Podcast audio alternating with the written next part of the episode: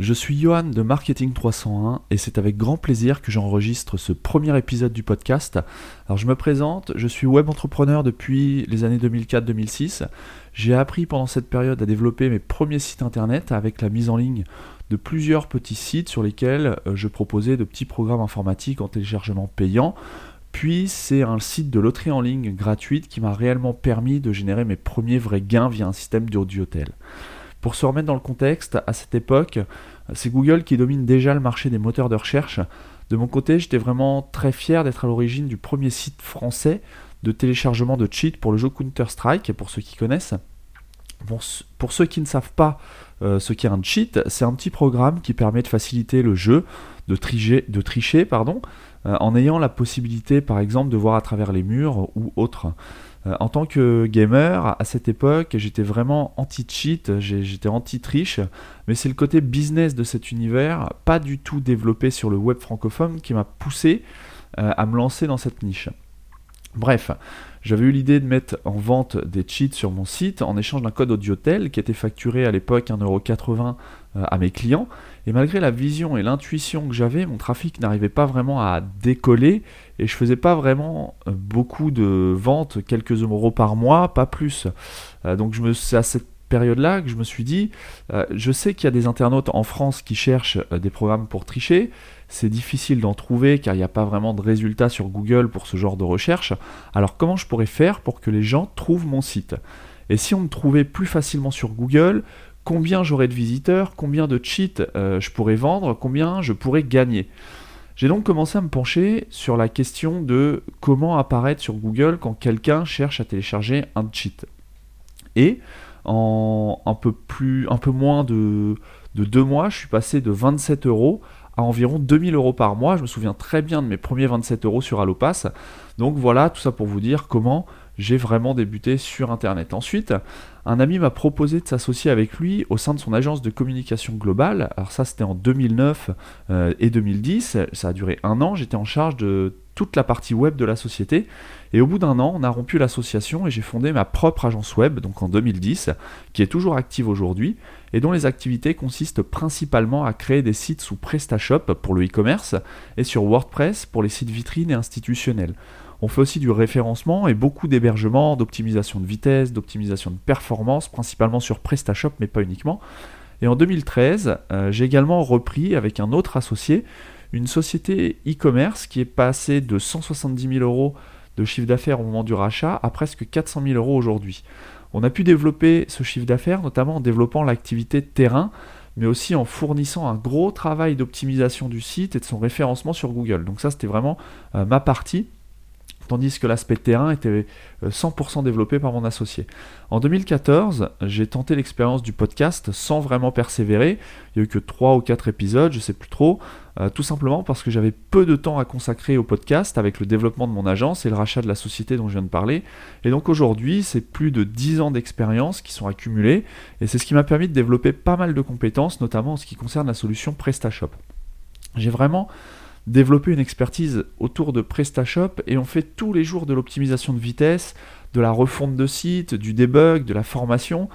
Euh, à savoir que la vitesse, c'est vraiment un problème récurrent sur cette solution, un petit peu partout sur le web d'ailleurs, c'est la vitesse qui, est un, des principaux points d'optimisation, euh, notamment à cause des algorithmes de Google qui sont de plus en plus gourmands et qui sont de plus en plus exigeants. Donc on fait beaucoup d'optimisation de vitesse, d'hébergement haute performance pour que les sites soient rapides entre autres.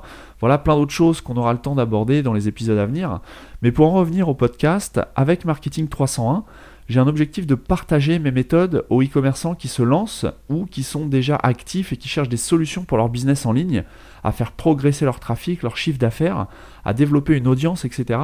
On va donc parler du e-commerce, mais pas uniquement. L'application de tout ce qu'on verra ne se limite pas simplement au système de vente en ligne, mais aussi aux sites vitrines, aux sites institutionnels, qui sont pas seulement là pour présenter les activités d'une entreprise. Enfin, normalement, c'est pas uniquement le rôle d'un site vitrine. Il y a beaucoup de personnes qui s'arrêtent à cette fonction, c'est-à-dire, voilà, euh, on présente simplement ce qu'on fait via notre site, alors qu'un site vitrine doit avoir un objectif financier, c'est-à-dire que même si c'est pas directement euh, que vous allez vendre euh, sur votre site ou sur le site de votre entreprise qui présente votre activité, votre équipe, qui présente les différents services qui composent votre entreprise. L'objectif devrait être premièrement de générer du lead, donc du contact, qui au bout d'un tunnel, enfin comment dire, d'un tunnel, euh, pas un tunnel de commande, mais au bout d'un processus, doit déclencher une commande ou une vente, ou au moins un contact intéressé par vos produits et par vos services. Donc voilà, tout ça pour dire que même un site qui à première vue peut sembler statique et donc qui peut ne sembler être qu'une carte de visite en ligne en réalité, c'est vraiment un outil à part entière et il faut avoir une autre vision de la chose et donc vraiment développer une stratégie qui va générer du business à partir de, de ce type de site. Un site, c'est un outil qui travaille pour vous, qui est online, soit, ce n'est pas palpable, mais ça doit travailler pour vous, sinon il n'y a absolument aucune utilité d'avoir un site qui est juste là pour faire joli ou pour présenter le prénom de vos collaborateurs, vos collaboratrices. tout ça pour expliquer un petit peu ce que j'entends par le fait que chaque site doit avoir un objectif.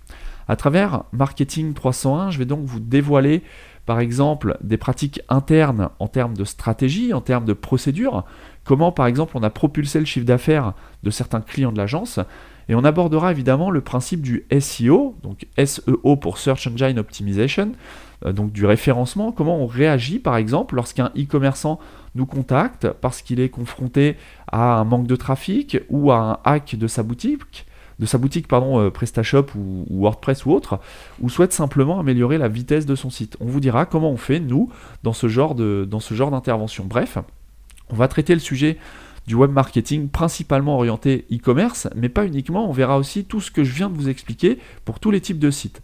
Tout ça pour dire que toutes ces solutions que je vais vous apporter ne sont pas des solutions que j'ai tirées de mon chapeau, ça tombe pas du ciel, c'est simplement l'aboutissement de plusieurs années de travail et d'expérience que j'ai choisi de partager via le podcast Marketing 301. Alors, vous allez me dire, euh, pourquoi partager des solutions miracles si ce sont des solutions euh, miracles, miracles pardon, pourquoi est-ce que tu les gardes pas pour tes clients de l'agence et pourquoi est-ce que tu partages ces compétences avec tout le monde et un peu n'importe qui? Alors, il n'y a pas de miracle, c'est de l'organisation, c'est des connaissances, des tests, des années, comme j'ai dit, de travail, des retours d'expérience aussi, puisqu'on s'enrichit nous aussi des expériences de personnes que je suis amené à rencontrer euh, qui vont nous remonter certains problèmes, par exemple avec certains processus de paiement, de paiement certains modules, certaines pratiques. Et donc, euh, mon attirance pour le podcast me fait partager euh, tout, ce, lot d'expériences avec le plus grand nombre. Euh, et donc, ce sera avec plaisir que qu'on pourra interagir si vous avez des questions, des remontées, des choses, voilà, vous-même des retours d'expérience. Là, par exemple, actuellement, j'ai beaucoup de remontées au sujet du non-fonctionnement de Google Maps. Voilà, vous savez peut-être que, ou pas d'ailleurs, que Google Maps n'est plus réellement gratuit. Il y a une plateforme qui est une marketplace de Google qui a été mise en place et qui consiste à vous vendre les crédits d'utilisation de l'affichage dynamique des cartes de, Google Maps.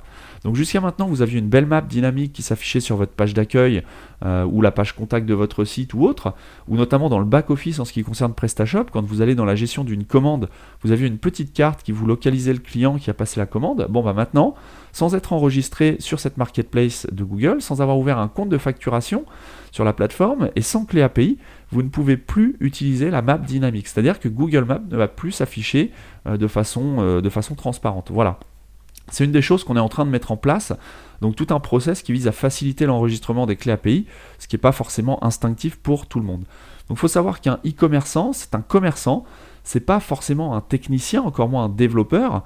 Donc voilà, on se débrouille, on peut y arriver si on est un petit peu débrouillard, mais si on peut faciliter la vie à nos clients et moi à mes auditeurs via Marketing 301, si je peux vous partager ces expériences passées, c'est là justement tout l'objet du podcast Marketing 301. Tout ça pour vous remercier de m'avoir écouté jusqu'ici pour ce premier épisode. J'en termine donc, j'ai vraiment hâte de vous retrouver très rapidement pour le premier vrai épisode.